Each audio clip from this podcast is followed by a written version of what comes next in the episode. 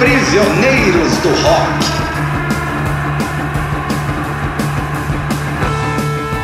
Bem-vindos ao Prisioneiros do Rock, o seu podcast musical de todas as semanas. Hoje nós estamos comemorando o nosso episódio do número 50. É o 50 episódio do Prisioneiros do Rock e a gente resolveu fazer uma brincadeira diferente, fazer um episódio um pouquinho fora do usual e eu resolvi propor para meus amigos o seguinte desafio. Para quem não é de Brasília, talvez não conheça a Chapada dos Veadeiros, mas é um lugar onde se costuma dizer que aparecem muitos OVNIs. É um lugar onde talvez fosse fácil encontrar alienígenas, segundo reza lenda. Então eu propus para meus amigos que eles estariam na Chapada dos Veadeiros, numa noite muito bonita, estrelada, e eles enxergam um disco voador se aproximando, pousando. Desse disco voador desce um alienígena, amigável, amistoso, e chega para eles e pergunta: Eu queria muito conhecer esse tal de rock and roll. Por favor, me indique um álbum para eu escutar. que maravilha.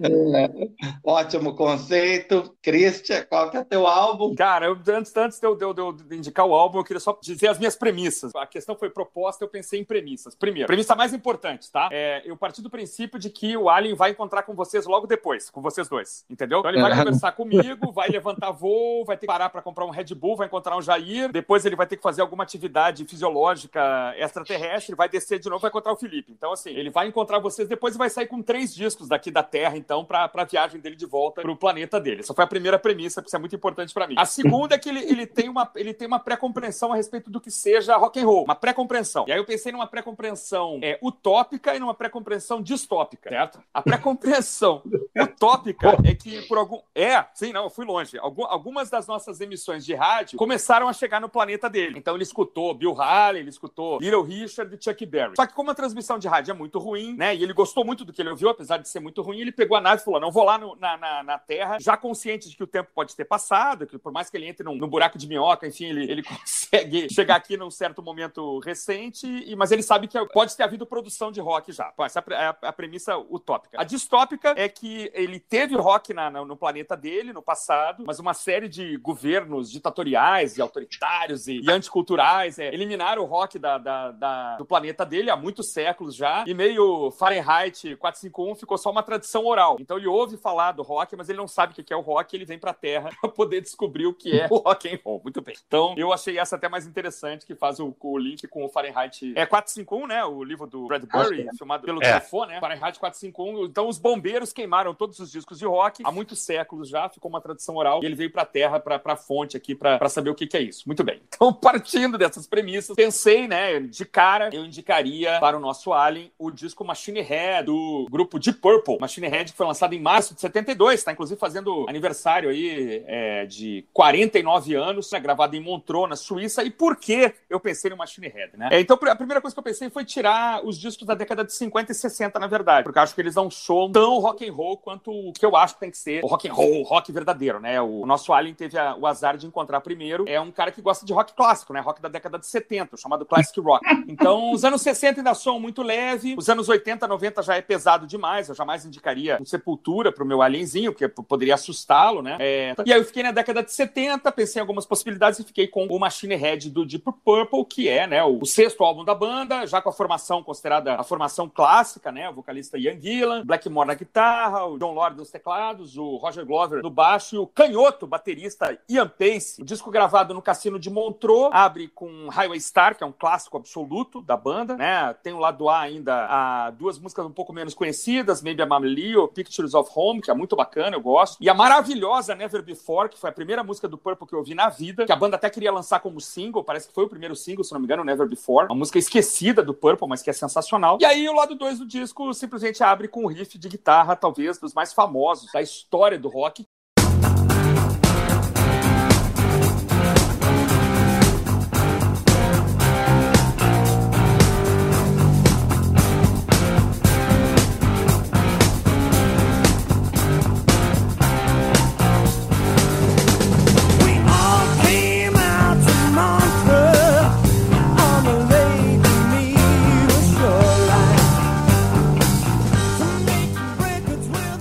quando o né? Aqui, pelo menos na, no original, no vinil original. É, se não me engano, a versão que eu tenho em CD. Não, é isso mesmo. John Cold Water é a faixa 5, né? Ela abre o lado, o lado B. No CD ela vem na sequência, né? O famoso riff. Tá, tá, tá, tá, tá, tá, né, que certamente ia deixar o nosso Ali muito feliz, como qualquer pessoa que ouve esse riff, né? O primeiro riff que a gente aprende a tocar no, no violão, na guitarra e tal. Então, é, é. essa música é sensacional. A história dela é maravilhosa. Não vou aqui me repetir, todo mundo conhece. O disco segue com Lazy, que é uma, um, uma maravilhosa música também, mais longa né? Com solo, é fantástico. E o disco, é, depois, logo depois de Lazy, né? Ele fecha com Space Trucking, que é uma faixa chave da banda também, sempre é tocada ao vivo, né? Começa meio jazzística, depois vem a, o, o, riff de guitarra inconfundível. E é uma letra que fala de uma festa no espaço, né? Então, é, fizemos uma farra em Marte, tivemos é, muita sorte em Vênus, botamos a Via Láctea para dançar. Então, pelo menos demonstraria para o Alien que a gente já teria um pouco de conhecimento, assim, do, do, do, do espaço, né? E uma letra que é, digamos, universal, né? Uma letra que poderia ser escutada por um alien voltando para sua, para sua, para o seu planeta, né?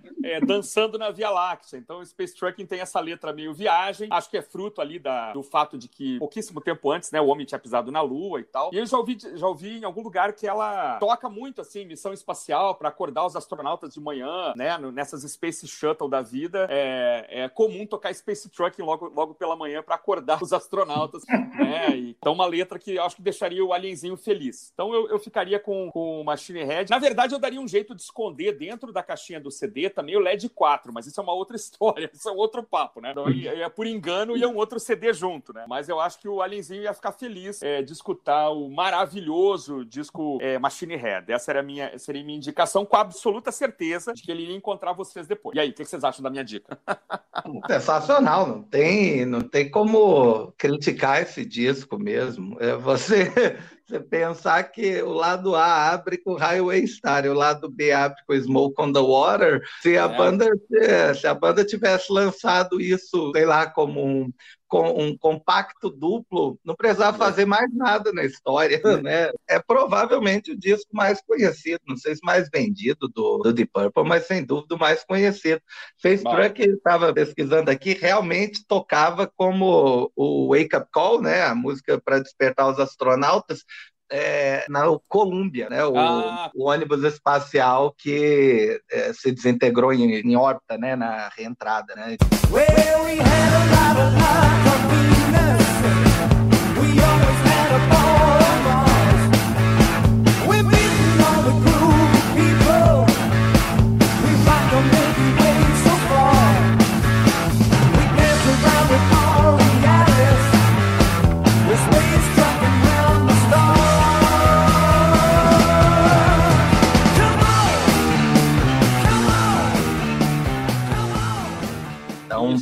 isso mesmo. É, Walk on the Water é tão onipresente que ela é a primeira música a aparecer no primeiro Guitar Hero. É a primeira música para a pessoa literalmente aprender a, jogar o jogo. Né? Então, uhum. realmente um, um, clássico supremo. Você falou de beber um Red Bull, né? Eu é. imagino que na Chapada ele né, é um alienígena, é, Red Bull é, uma, é, é algo industrializado. Eu acho que o, o, eu acho que o Alien provavelmente ia apelar para né, plantas naturais. Pode ser, pode ser que ele seja né? levado a isso, pode ser. É, principalmente ouvindo de Purple. E aí depois ele chegaria até mim e né, eu teria que pensar em algo, né, para continuar aí uma good vibe, né, que eu acabasse de ajeitar após ouvir esse super clássico. É, aí na minha cabeça eu pensei o seguinte: assim, alienígena, é, alienígena, espaço, é, gente, não, não tem como. Só, só tem um artista capaz de compactar tudo isso. É, David Bowie. Uhum. E na hora me veio a cabeça, tem que ser alguma coisa do Bowie. Agora, uhum. como escolher alguma coisa, do, algum disco do David Bowie? É, é praticamente impossível. É, até porque, embora o Bowie tenha é, muito mais acertos do que erros, né? Ele tem. Uhum. É, a discografia é muito variada, ele vai desde coisas super experimentais como o Low, até coisas extremamente pop como o Let's Dance, até coisas eletrônicas como Earthling, é, e, é, e, disco de despedida é, com Black Star, e disco conceitual de glam rock lá no início dos anos 70. Então é, é muito difícil. É, resultado, Não. eu cheguei à conclusão que, ah, veja bem, o Ali está querendo conhecer o rock, né? É, e esse é um artista muito importante. Então, vamos apelar, vamos dar logo uma coletânea. Por que não? Uhum. vamos, vamos, dar uma coletânea do Bowie. E aí eu resolvi dar um disco, fez 31 anos, há alguns dias atrás, foi lançado em 20 de março de 1990, o Changes Bowie. Né? É uma coletânea, uma coletânea lançada aí há 31 anos atrás, e foi lançada em CD simples, mas eu daria o vinil duplo, né, para ele, porque o vinil duplo traz três músicas a mais, é, incluindo Starman, Life on Mars e Sound and Vision. Né? É impossível também dar um, um disco do Bowie é, para um alienígena que não tenha Starman. Né? um selo da Warner, a Ryko Disc, adquiriu os direitos né, pra, de relançamento da obra do Bowie e em 1990 eles resolveram fazer uma nova coletânea que foi esse Changes Bowie, né? que vai que vai aí de é, Space Oddity em 1969 é, até Blue Jean, né? Que é do Tonight, um disco de 84 posterior ao Let's Dance.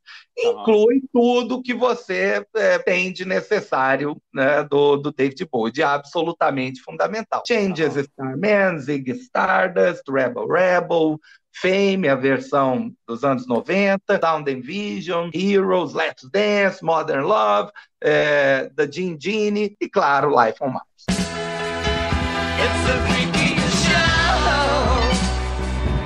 Take a look at the the wrong guy.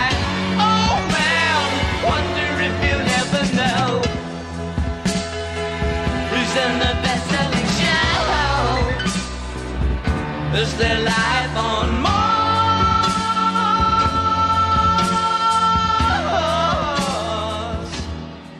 Né? Uhum. Isso apareceu no cassete e no LP. É, o meu medo, meu único receio com, com isso é o, o alienígena virar para mim, sério, David Bowie, esse cara é da minha terra natal. Eu queria alguém da Terra, né? Eu queria, eu queria alguém da Terra, né? É, pô, é, me apresenta algo aqui, né? Legal. Eu venho para cá para ouvir o que eu já escuto lá, é, é, mas eu acredito, né? Eu acredito que talvez o Bowie seja de um outro planeta, né? De um outro sistema estelar desse alienígena, então ele também, né? Não, não ouviu falar. É, e aí ele, né? É, ficaria feliz, né? Um álbum duplo, né? Em vinil, né? Bonito bonito, teria que dar um toca-disco junto, né? Embora que né, tecnologia alienígena, acho que ele ia conseguir, sei lá, ler o, o, disco com um laser, né? Alguma coisa assim. E aí ele decolaria novamente e pousaria lá na pousada Nutella, onde o Felipe estaria hospedado. É, mas aproveitando, né, só para né, concluir, é, no, no, limite mesmo, porque o Bowie continuou produzindo, né? Depois dos anos sim, 80. Sim, né? sim, sim, sim. Mas teve mais 25 anos. Então, no limite mesmo, é, uma boa coletânea seria o Nothing Has Changed, que é uma coletânea de 2014, foi lançada numa versão tripla em CD, e oh, o divertido da versão tripla em CD é que, ao contrário da maioria das coletâneas, ela é anticronológica, né? Ela ah. começa nas músicas mais recentes da época, né, lá de 2014, e vai até as primeiras músicas, a última música que aparece no disco é Lisa Jane, que foi lançada quando o Bowie nem usava o nome David Bowie, aparecia como Dave Jones and the King Bees. Né? Dave Jones, é, sabe, ele tinha medo de ser confundido com o cara dos Monks, né, que acho que tinha o mesmo nome, né, tinha um David, David Jones no, nos Monks, e aí acho que também isso levou ele a mudar o... O, o nome David Bowie é. ficou melhor. There's a starman waiting in the sky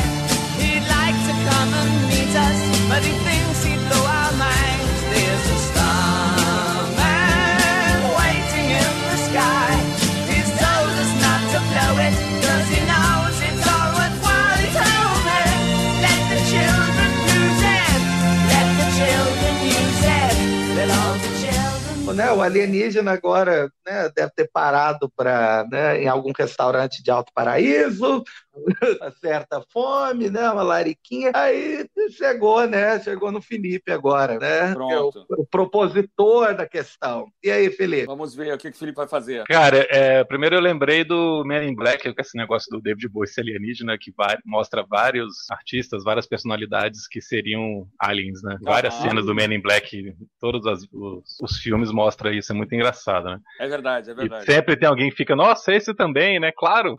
É. Você nunca, é, você nunca desconfiou, né? É. Não, não lembro se o David Bowie aparece assim, né? Mas com certeza é um ah, forte candidato, cenas, né? Cara, tem umas cenas que aparece um mosaico de imagens que você tem que congelar, né? Eu não me lembro agora também aqui, é. mas você tem que congelar, porque aparece, aparece o Michael Jordan, o Elvis, é uma, é uma, tem uma... Certamente devem ter feito uma homenagem pro Bowie, eu não, não me lembro da cena, é. mas acho que deve ter acontecido. Voltando pro, pro Christian primeiro, eu não gostei do seu conceito utópico, porque... Conceito utópico, tá. Porque estraga a brincadeira, cara. Ele não pode conhecer rock, senão não tem graça você tá mostrando alguma nem, coisa pra ele. Nem Chuck Berry, nem... nem... É, não, não, tá, não gostei, tá bom, mas tá tudo bom. bem. Mas o distópico eu gostei bastante. Tá, muito obrigado. Né, de, da tradição oral de que existe esse tal de rock and roll, achei bem legal, combina Pronto. totalmente com a nossa ideia mais, aqui. É, beleza, beleza. Mas tudo bem, não atrapalha a sua escolha, que foi muito bacana. Legal. Né, porque eu gostei do seu conceito de, de mostrar alguma coisa bem rock and roll mesmo, né, saindo do, do, do, básico dos anos 50, dos anos 60, com todas as misturas ali, mas já chegando em algo que hoje a gente chama de classic rock, né? De rock clássico. Beleza. E, pô, Smoke the Water e Highway Star, Space Trucking combinaram muito bem aqui para essa introdução ao nosso amigo alienígena do que é o rock and roll. Beleza. E o Bowie, então, né? Sim. Não precisa nem comentar que, além é. dele ser um, um, cara que fez de tudo, né? Tem todos os estilos possíveis aqui na obra dele, Sim. e essa coletânea reflete bastante essas tantas fases do camaleão. Uhum. É um cara que provavelmente ele já tem ouvido falar de nome, né? Por ser um alienígena, como o Jair comentou. Né? Sem dúvida. excelente também, excelente também. É, eu não fui tão criativo como vocês, assim, de, de imaginar essas situações. Eu, eu, quis tentar escolher alguma coisa que combinasse um pouquinho do, do, rock dos primórdios com um pouquinho do rock que apareceria pela frente. Eu acho que a gente teria que mostrar Beatles pro nosso amigo alienígena. Aham, aham. E para não ficar qual, no. Qual Beatles, né? pois é, para não ficar no. Já que o Beatles é uma coisa tão óbvia, para não ficar no, no, nos discos mais óbvios, como o álbum branco ou o Sgt. Peppers, eu escolhi o Rubber Soul. Ah, olha aí. Ah, que legal. Primeiro porque o Rubber Soul foi o primeiro disco dos Beatles que eu peguei para ouvir por inteiro mesmo, assim, né? Porque Beatles é aquela banda que você não consegue lembrar qual foi a primeira vez que você ouviu. Não. Muito difícil, né? É Parece verdade. que você já nasce escutando Beatles porque tá sempre ali presente, de alguma maneira você ouve as músicas do começo da carreira, depois você vai esbarrando ali nas, nas suas outras fases e tal. É Verdade. É complicado alguém que fala, não, conheci Beatles com esse disco aqui e tal. É. Nunca tinha ouvido antes, né? Uhum. O primeiro disco que eu peguei para escutar, para prestar atenção mesmo, foi o Rubber Soul. Sem ter ideia do, do, do da importância que esse disco tinha. Uhum. Porque o Rubber Soul é facilmente lembrado como o primeiro disco maduro dos Beatles, né? Uhum. O, o, álbum que abre a segunda fase da carreira, quando eles deixam de lado a, a bitomania, aquela coisa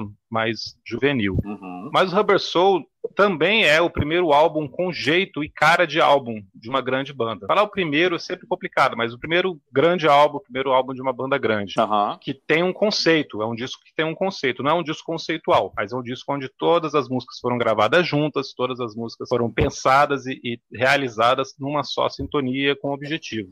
Permite rapidinho, né, Felipe? Não, não, não tem cover nenhuma, né? Nenhuma. E não é ligado a um filme, por exemplo, né? Como os discos anteriores têm uma ligação com um filme também, né? O Help e o Hard Night, né? Então você tá falando, é um disco pensado para ser um disco mesmo, né? Um produto disco. E gravado tudo junto, cara, uma coisa que não era comum de se fazer até então, uhum. né? Você não, não, pegou singles e juntou ali no álbum, como acontecia, era super comum uhum. de acontecer. Uhum. E nem gravou espaçadamente, porque eles estavam fazendo, né? Antigamente eles gravavam algumas coisas, depois faziam uma turnê, depois gravavam outra coisa e tal, e aquele material que estava ali reunido aparecia no álbum. O Rubber Soul foi o primeiro disco que eles entraram no estúdio, só saíram quando estava com o material pronto, do jeito uhum. que eles uhum. imaginavam que deveria ser. Então eles tinham esse objetivo. E além do rock básico que todo mundo fazia até então, que era uma mera derivação do que já tinha sido criado 10 anos antes, né, o rock inglês que faz o, o rock and roll ressurgir, não deixa de ser uma, varia uma derivação do blues rock que existia desde 55 ali, com Chuck uhum. Berry, Elvis Presley e tudo mais. Sem dúvida.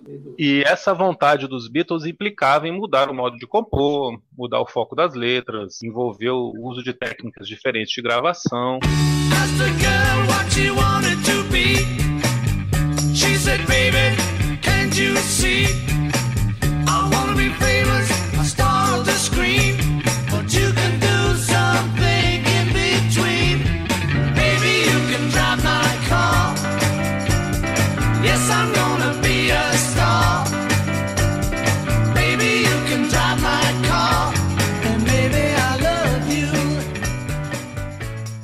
Então, Rubber Soul ainda tem canções que remetem ao começo dos anos 60, como Drive My Car, You Won't See Me, né, que você uhum. vê ali um rockzão mesmo, mas tem coisas como Norwegian Woods, onde é. George Harrison toca um citar, aquela espécie uhum. de alaúde indiano, e a uhum. letra fala, certa vez eu tive uma garota, ou seria melhor dizer, ela me teve. Então, já é um, uma uhum. perspectiva completamente diferente do que seria uma letra de amor. É. É, em Michelle, o Paul tenta ali fazer algo que seria um sketch de jazz. Ele escutou Nina Simone, gostou muito da Nina Simone cantando, e quando ele fala I love you, I love you, I love ele tentou imitar o que seria um sketch ali, né? De falar rapidinho as palavras e dar uma sonoridade diferente em cada sílaba. E toda, toda a instrumentação. Simone, é, foi por.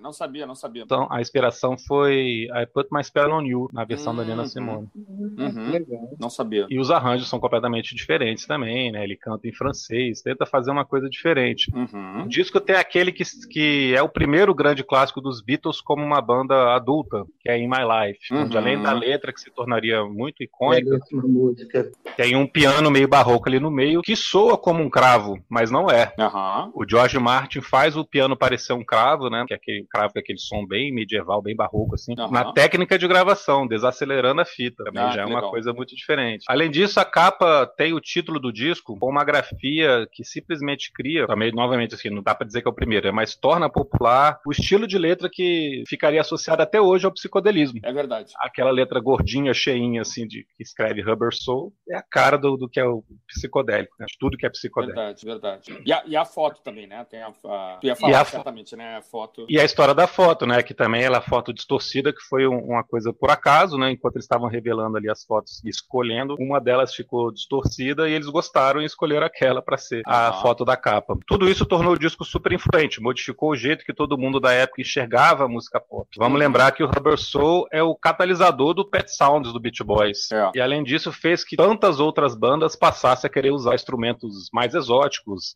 passasse a escrever letras menos pueris, passasse a querer fazer arranjos mais elaborados. É verdade. Então eu acho que o nosso amigo Allen teria um exemplar do que ainda era o rock e também muita, muita coisa do que viria ali para frente. Eu acho então que ele conseguiria começar a entender o que é o rock and roll. Talvez a gente deveria inverter a ordem e escutar primeiro o Rubber Soul, depois o Machine Head, depois o Bowie. Talvez ficaria mais fácil nessa ordem cronológica. Mas como o Jair falou, o anticronológico também é muito divertido, né?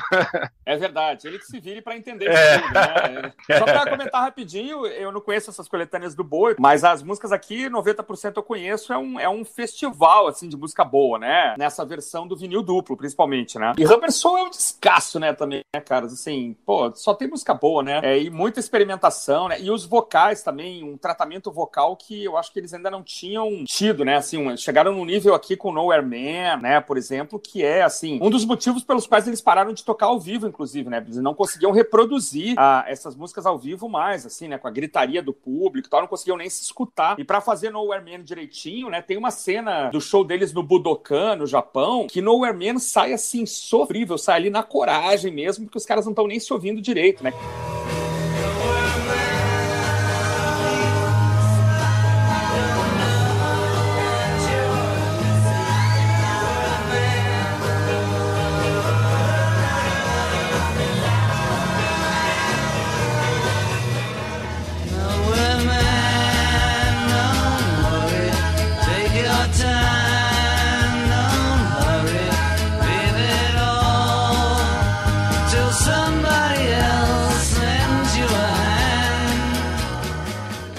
A excursão pro Japão que eles fizeram, né? Que eles tocaram no Teatro Budokan, é, que era, foi a primeira vez que uma banda de rock tocou no Budokan. O Budokan era o templo do sumô, né? O Nowhere Man virou realmente o, a gota d'água, né? Os Beatles desistiram de fazer show, velho. Essa é, no... história é famosa mesmo. E aí o George Martin também começa a ser um grande, um grande membro aqui mesmo da banda ativo, né? Tocando, conseguindo músicos que tocassem, né? Isso vai ficar mais importante nos discos seguintes, mas esse solo é, de In My Life, por exemplo, é emblemático, né? Como, é, sei lá, ele recebe ali realmente o, o título definitivo de quinto Beatle Beatle, né? Sem dúvida nenhuma. O George Harrison começa a aparecer como compositor, ainda um pouco fraco, ainda um pouco é, subjugado, né? Mas, é, mas começa... Someone é... já é um musicão, né? E Fanida de Someone já é muito legal, né? É, mas coloca a música no disco, né?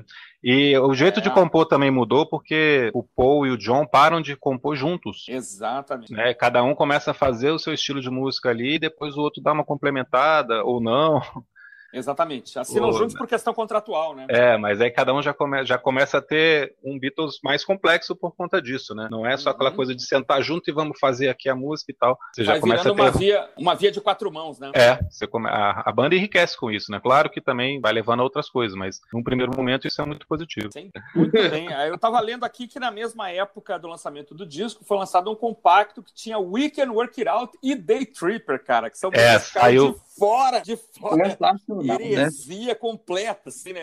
Podia ser, dar um jeito de enfiar o suco ali, tirava o weight, né? Tirava, sei lá, the word e dava um, mais um, uma é. maravilha é. de disco, né? Mas... Era aqueles compactos que eles não identificavam qual era o lado A e qual o B? Olha, aqui se identificou uma injustiça, eu não sei, eu realmente não sei, mas se ah, vou até olhar aqui, se é, uma um, injustiça. Um... É, sim, é sim, tá aqui. Acabei de ver aqui. É um Double A-Side. We Can Work It Out e Day Tripper, né? Porque, é, cara, Penny Lane também é assim, com Strawberry Fields Forever também é Double é, lógico. Eles lançaram como compacto porque eles não queriam que nenhuma música do disco virasse compacto. Isso é ah, é muito legal também. Ah. Pra manter o conceito do álbum cheio, eles não queriam que nenhuma música virasse um single e tivesse mais destaque. Pra tentar forçar essa ideia de que agora a gente tá fazendo um álbum e não um conjunto ah. de músicas. Aí eles Mas... gravam essas duas musiquinhas ali, né? Uma hora vaga ali, vamos gravar essas coisinhas aqui pra agradar a, a gravadora e ter um single para lançar, né? Sobrou essas duas aqui. Só Caramba. Day Tripper e Weekend Work It Out. Caramba, inacreditável. É, Fantástico, né? My Car não, não virou single? Na época não, depois pode até ter virado, né? Mas na é, época eles não lançaram single tirado do disco. Ah, imagina. É, Beatles continua relevante, eu acho, é, eu acho fantástico, né? Você pensar é. que faz 50, 51 anos, né? Que eles. Que a banda é, terminou. Mais, né? É, 51 anos que a banda terminou definitivamente, mas que eles gravaram juntos faz 52, né? Acho que a última Exatamente. vez que eles gravaram juntos foi em 69. Então é, putz, é impressionante o negócio desse estar relevante. Ah, e, e, uma banda que lançou o primeiro álbum em 63. 63. Há 60 anos. É. E o último álbum em, foi gravado em 69, ou seja, eles gravaram discos durante seis anos. É verdade. Né? O Larry, é. B é lançado em 70, mas é gravado em 69. E o primeiro é gravado em 63. É muito é, louco. 13 é. discos, eu acho, né? 12 ou 13 é. discos no espaço de seis anos, né? Seis anos, cara. Eu, eu acho que, assim, né, fazer um exercício né, de retrofuturismo, né, de pretérito imperfeito, futuro do pretérito. Se o John Lennon não tivesse tivesse morrido, não tivesse sido assassinado, talvez tivesse havido algum retorno, né? É. Talvez para alguma coisa especial ali nos anos 90, né? É, na, na, até o até o Led Zeppelin, né, aceitou, né, gravar o no water, né? É, tem muita coisa envolvida, né? Não só grana, né? Mas também a alegria, né? De, é, de fechar um ciclo, né? De encontrar com os amigos de novo e, e, fechar aquela coisa do, do show do Velvet lá, acho que em 92, né? Quando a banda fez 25 anos de fundação, que juntou hum. todo mundo. A Nico tinha morrido, em seguida o Stanley Morrison morreu também, o baixista. Então eu acho que tem uma coisa também de fechamento de ciclo que, Sim. por mais que esses caras sejam super, super humanos, mas tem uma porção humana muito grande, né? É, eles acabariam, eles acabariam sendo levados a, sendo levados a essa emoção, né? Inevitável, você vai ficando mais velho, você quer, né? É, ter o contato com aquelas pessoas que foram significativas ali naquele momento ah, da sua vida. Não, vamos é, lembrar uma coisa também, cara. Quando, quando a discografia dos Beatles é relançada em CD, volta a, a, ter uma grande relevância, volta a ser sucesso, volta a vender Sim, bem. Porque é até então, final dos anos 70 e metade dos anos 80 ali, os Beatles estavam bem baixa, tanto que o Michael Jackson comprou o catálogo todo num, valor que parece ridículo hoje. É verdade. Né? Inclusive o Paul McCartney falou pro, pro Michael que estava comprando o catálogo de não sei quem, alguém do blues, alguém do começo do rock assim, comprou baratinho, o Michael Jackson, ah, que legal, gostei dessa ideia, foi comprou o catálogo dos Beatles. E aí quando tem o relançamento de CD que a banda volta a ficar muito famosa, conhecida, assim, a vender bem, era inevitável que houvesse uma pressão para eles se reunirem e todo mundo ali já tinha na casa dos 50, chegando nos 50, outra Exato. cabeça, né? Não tinha mais por que também ficar preocupado com os motivos que fizeram eles se separarem 20 anos antes. Eu sim. acho que teria acontecido sim. Eu acho com certeza eles teriam feito algum, pelo menos uma turnezinha ali. Teriam... É, eu também acho. Colocava é. a Yoko Ono e a Linda com os teclados desligados, microfone desligado, vambora. Fica no palco aí tocando um pandeirinho e desliga o microfone. É, é. Não teria desafinação nem da Yoko nem da Linda. Vamos em frente, vamos, vamos nenhum problema. Né? Que beleza. O último comentário é que o, o, a escolha do do Boi como uma coletânea, talvez seja ideal, porque é difícil você separar um disco do Boi e realmente dê para entender quem é esse cara, né? Eu arrisco é, a dizer que o Boi não tem um, um, um, álbum impecável e retocável e que seja assim a síntese da obra, ou pelo menos o grande disco, assim, muito maior é do que outro, né? É verdade. É, todos os discos têm alguma faixa é, mais ou menos, né? Mesmo os conceituais lá do início dos anos 70.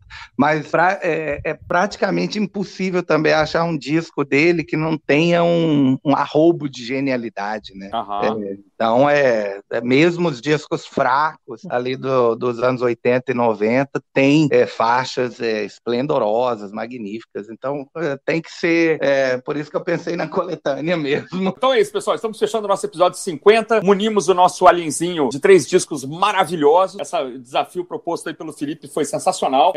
Então, é, o que a gente pode falar é bem-vindo aos próximos 50 episódios.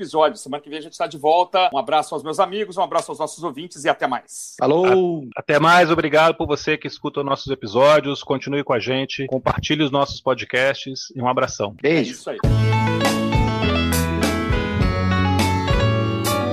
Prisioneiros do Rock.